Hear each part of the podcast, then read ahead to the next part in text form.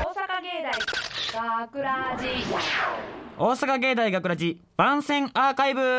イエーイ毎週土曜日夜10時55分からの5分番組「大阪芸大学ラジをたくさんの皆さんに聞いていただくため私たち大阪芸術大学放送学科ゴールデン X のメンバーで番組宣伝を行います本日の進行は8月13日の放送の脚本を担当した奥山翔太そして出演者のえー声優コースの久保紗えと同じく声優コースの山下真奈そしてオペ担当のはい、制作コース岩本裕樹です。よろしくお願いしますすそしてスタジオの外で僕と一緒にオペを担当してくれたあそちゃんが本編に引き続きアーカイブでも頑張ってくれていまありす。がとうございますありがとうございます。えーさて今回の作品脚本を担当させていただいた奥山なんですけど、えっと、今回はミステリー作品を作りましたほう、でこのミステリー作品はリスナーの皆さんも学ラジを聞きながら一緒に推理できるという、えー参加型の企画になっていますでちょっとこの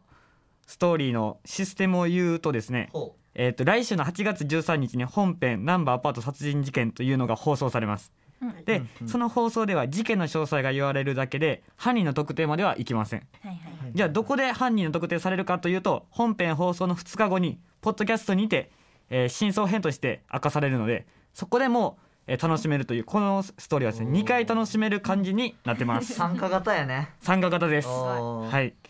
て感じになってるんですけど、うんいや初めて聞いた時は、うん、ようこんなん思いついたなって思いまし々。た、いやあの最初からねその学ラジ入った時からリスナーと楽しめるみたいなのが作りたいなと思ってておー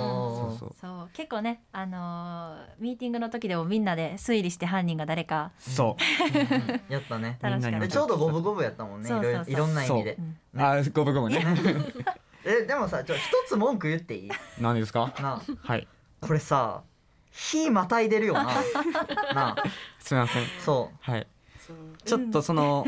奥山の脚本がちょっと複雑すぎてそちょっとうね俺の中でもその映像付きのそのストーリーと音だけのストーリーの違いをちょっとまだ把握できてなくてあちょっーと今回その確かにむ翔ちゃんドラマめっちゃ好きやもんなうそうなんですよんだからちょっと今回音声だけの難しさっていうのを身にしめて分かった回ですそうねね難しい。音だけで表現するってこんなに難しいんやなってな、すいませんほんとうんご迷惑をおかけしましいやいやいやい やでもねその分いい作品になったもんたなそうやねそう出演者のお二人もあのブースの中でねちょっそうとね。そう確かに。ねちょっと一人ぼっちにされた感はあったけどねそ長時間ちょっと体験してもらったんで申し訳なかったあれはうそう意外とブースの中と、うんなんだろうミキサーを触ってるとこそうっやてね音が聞こえないから、こう外でみんな楽しくというか意見を交換し合ってる中で、うんうんこう出演者は待ってただ待ってるというかこう、まあ聞こえへんもんな、やってるしからねこそうっち練の習そっちの音が入ってこやへんねそうんな練習し続けとくしかなくって、うんこれどうなるんかな大丈夫かなって思いながら外をずっと見つめてましそうや たな。えそう山下さんとか久保さん他の出演者の方にも申し訳ないなと思いながら、ちょっといやいやみんなと話し合っちゃって、学びがね多かったよ、でもそう、うん今回はねねまたね一段とみんなの気運が引き締まり、うんちょっとで、うん仲間感も増し、うんうんいい感じのグループになってきたんじゃないですかそうですね俺もこのままじゃダメだと思ってもっと成長していこうと思ってます、ね頑張ろう、えー大阪芸大学ラジ番宣アーカイブを最後までお聞きいただきありがとうございましたえっと放送日翌週からはアーカイブコーナーで放送本編をお聞きいただくことができるようになっています